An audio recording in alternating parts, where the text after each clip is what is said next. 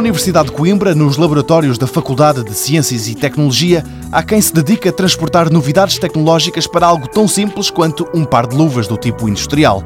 A professora Helena Gil é a coordenadora deste grupo de investigação. Ela explica que o que se pretende é criar luvas biodegradáveis. Parte já está. A investigação centra-se no revestimento dessas luvas. As luvas base, em vez de ser aqueles material plástico normal, já têm como base produtos biodegradáveis de origem natural.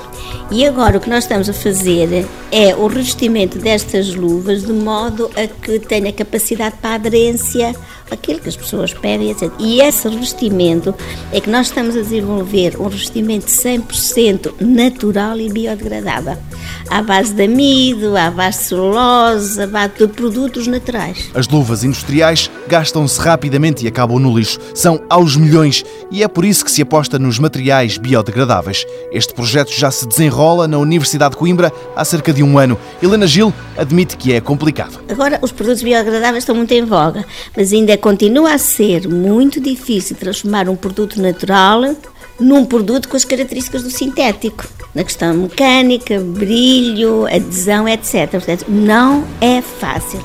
Nós aqui estamos a limitar o vestimento que presentemente é feito PVC.